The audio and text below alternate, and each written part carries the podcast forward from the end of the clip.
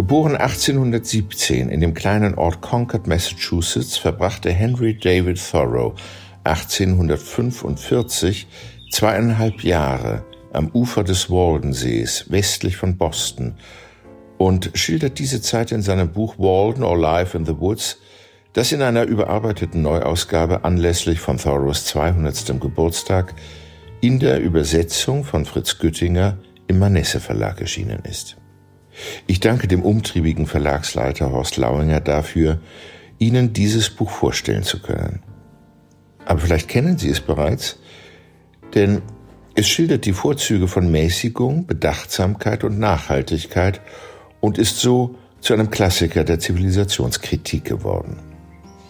Der Autor rief zu zivilem Ungehorsam auf, um die Sklaverei zu beenden, setzte sich für Frauenrechte ein und die Zurückgezogenheit in den Wäldern von Massachusetts schildert er eben in diesem seinem Buch Walden, einer viel zitierten frühen Anleitung für eine naturnahe Lebensweise.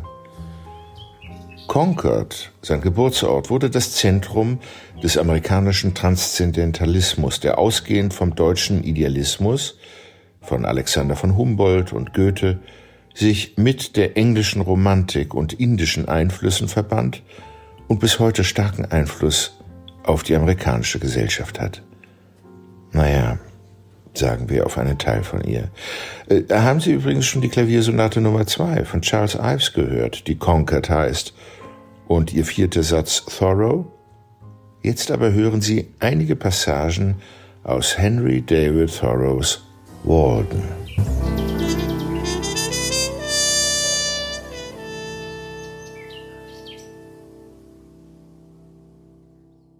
Als ich das Folgende, äh, jedenfalls den größten Teil davon, niederschrieb, lebte ich allein im Wald, mehr als einen Kilometer vom nächsten Nachbarn entfernt, in einem selbstgezimmerten Haus am Ufer des Waldensees bei Concord, Massachusetts, und verdiente mir meinen Lebensunterhalt ausschließlich mit meiner Händearbeit. Zwei Jahre und zwei Monate habe ich dort zugebracht. Gegenwärtig halte ich mich wieder in der Zivilisation auf. Selbst in diesem verhältnismäßig freien Land sind die meisten Menschen aus bloßer Unwissenheit und Verblendung so von künstlichen Sorgen und von überflüssiger Schwerarbeit beansprucht, dass sie nicht dazu kommen, die feineren Früchte vom Baum des Lebens zu pflücken. Ihre Finger sind von der übermäßigen Plackerei zu unbeholfen und zittrig dafür. Das Erwerbsleben lässt dem Menschen nicht genug Zeit, um den Alltag menschenwürdig zu gestalten. Er kann es sich nicht leisten, den anderen Menschen gegenüber menschlich aufzutreten. Es könnte ja den Marktwert seiner Arbeit beeinträchtigen.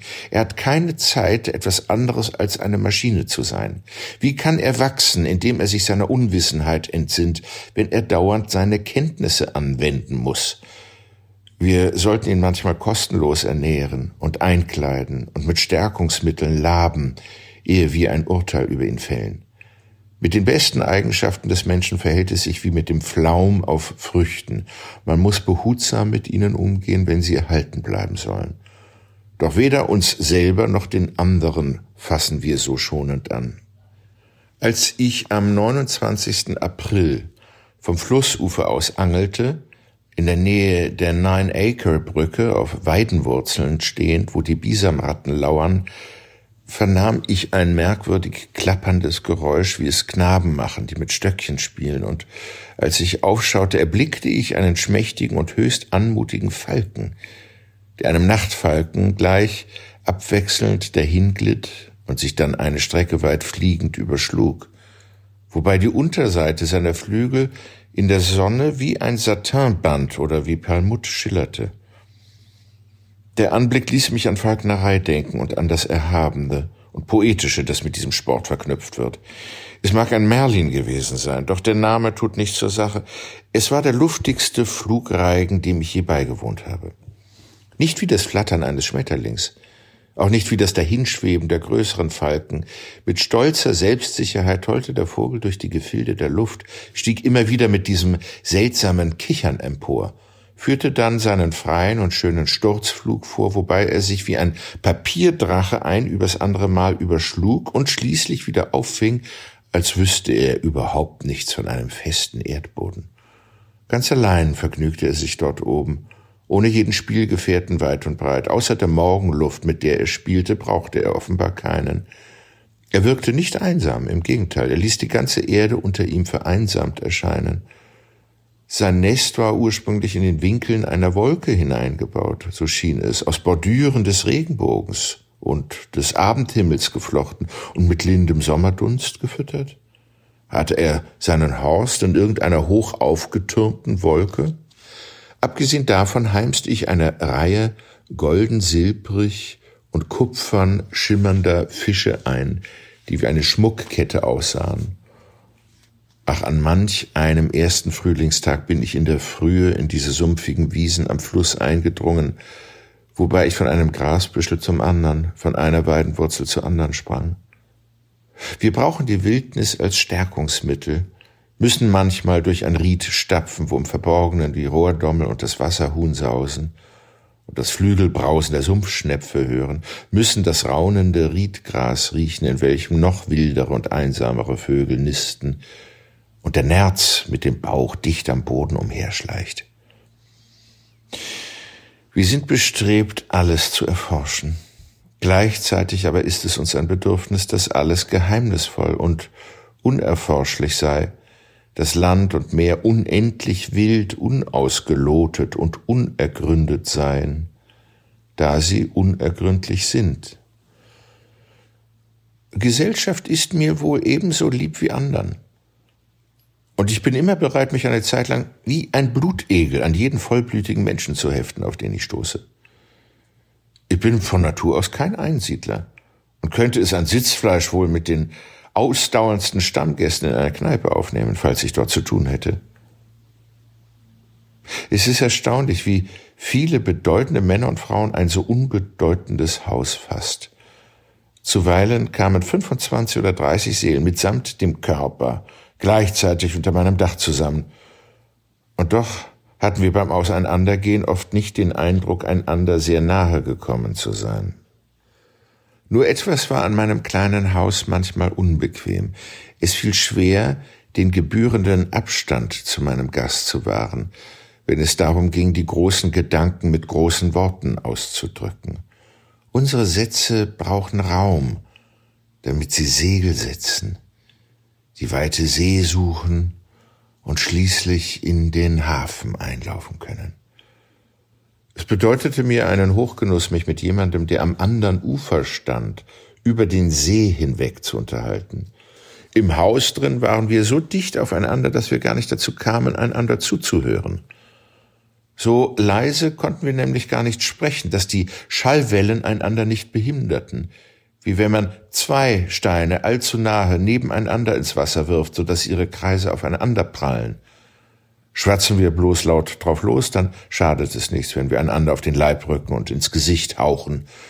Reden wir aber mit Bedacht, dann brauchen wir Abstand, damit alle animalische Wärme und Feuchtigkeit sich verflüchtigen kann. Und falls uns daran liegt, mit dem innersten Wesen eines anderen zu verkehren, das sich nicht ansprechen lässt, dann müssen wir ohnehin schweigen oder körperlich so weit auseinander sein, dass wir einander unmöglich hören können. Beim Herannahen des Frühlings schlüpften die roten Eichhörnchen unter mein Haus, immer zwei miteinander und vollführten, während ich las oder schrieb, unmittelbar unter meinen Füßen das seltsamste Klickern und Klackern, Murmeln und Glucksen, das ich je gehört habe. Stampfte ich mit dem Fuß auf, ziepten sie nur umso lauter, als sei ihnen jede Angst und Ehrfurcht vor der Menschheit abhanden gekommen. Was fällt euch ein? Chickerick, chickerick! Sie stellten sich gegenüber meinen Einwänden taub, ignorierten ihre Schärfe und ergingen sich stattdessen in Schmähungen, die etwas Bezwingendes hatten. Der erste Sperling des Frühjahrs. Ein neuer Anfang. Hoffnungsvoller denn je. Über die teilweise kahlen und nassen Felder hin kommt das leise silbrige Trillern des Blaukehlchens, der Singammer und der Rotdrossel, als fielen die letzten Winterflocken mit feinem Geklingel herab. Die Bäche singen dem Frühling ihre Lieder, die Kornweihe, die niedrig über die Wiesen am Fluss hingleitet, hält bereits Ausschau nach dem ersten schleimigen Leben, das sich regt. Überall in den Bodenmulden hört man den Schnee versacken, und auf den Seen zergeht zusehends alles Eis.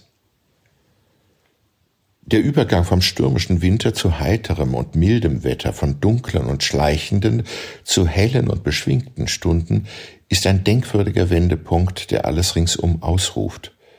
Zu guter Letzt tritt er dann scheinbar plötzlich ein. Auf einmal ist der Raum von Licht überflutet, obwohl es gegen Abend geht, Winterwolken über dem Haus hängen und Graupelregen vom Dach trieft. Ich schaue zum Fenster hinaus und siehe da, wo gestern noch kaltes graues Eis war, liegt jetzt durchsichtig der See, bereits still und hoffnungsvoll wie an einem Sommerabend, in seinem Schoß einen blanken Himmel widerspiegelnd, wo keiner ist, als stände er mit einem fernen Horizont im Einvernehmen. Von weitem höre ich ein Rotkehlchen. Das erste, so kommt es mir vor, das ich seit vielen tausend Jahren höre und das ich auch in vielen weiteren tausend Jahren nicht vergessen kann. Dasselbe liebliche und machtvolle Lied wie einst. O Stimme des Rotkehlchens, wenn ein Sommertag vergeht, könnte ich doch einmal den Zweig finden, auf dem es sitzt,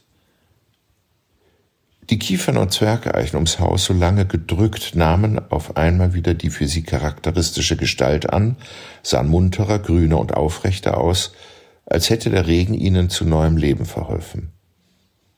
Man sieht es jedem Zweig im Wald, ja sogar dem Holzstoß hinter dem Haus an, ob der Winter vorbei ist oder nicht. Als es dunkler wurde, vernahm ich das Geschrei von Wildgänsen, die niedrig über den Wald hergeflogen kamen, wie müde Reisende, die von südlichen Gestaden verspätet eintreffen und nun über die schlechten Verbindungen schimpfen und sich gegenseitig Trost zusprechen. Unter der Tür konnte ich sogar ihren Flügelschlag hören. Doch plötzlich erspähten sie, mein erleuchtetes Haus, drehten mit gedämpftem Geschrei bei und ließen sich auf dem See nieder. Ich trat ins Haus, machte die Tür zu und verbrachte dann meine erste Frühlingsnacht im Wald. Am Morgen schaute ich vom Haus aus durch den Nebel den Gänsen zu, die sich in der Mitte des Sees tummelten und einen Aufruhr veranstalteten, als wäre der Waldensee ein künstlicher Teich zu ihrem Vergnügen geschaffen. Als ich aber am Ufer stand, stiegen sie auf ein Zeichen des Leitvogels sogleich mit mächtigem Flügelschlagen auf und nachdem sie sich zum Zug geordnet hatten, kreisten sie über mir, ihrer neunundzwanzig, und steuerten dann geradewegs Kanada an, wobei der Leitvogel von Zeit zu Zeit sein Hupen hören ließ. Offenbar hofften sie in schlammigeren Teichen ihr Frühstück zu finden. Gleichzeitig stieg auch ein Schwarm Enten auf, der den Weg nach Norden einschlug, hinter den lärmigeren Verwandten her. Nun scheint uns ja jede Jahreszeit der Reihe nach die beste zu sein. Doch wenn es Frühling wird, entsteht gewissermaßen eine Welt aus dem Chaos. Und der Traum vom goldenen Zeitalter wird wahr.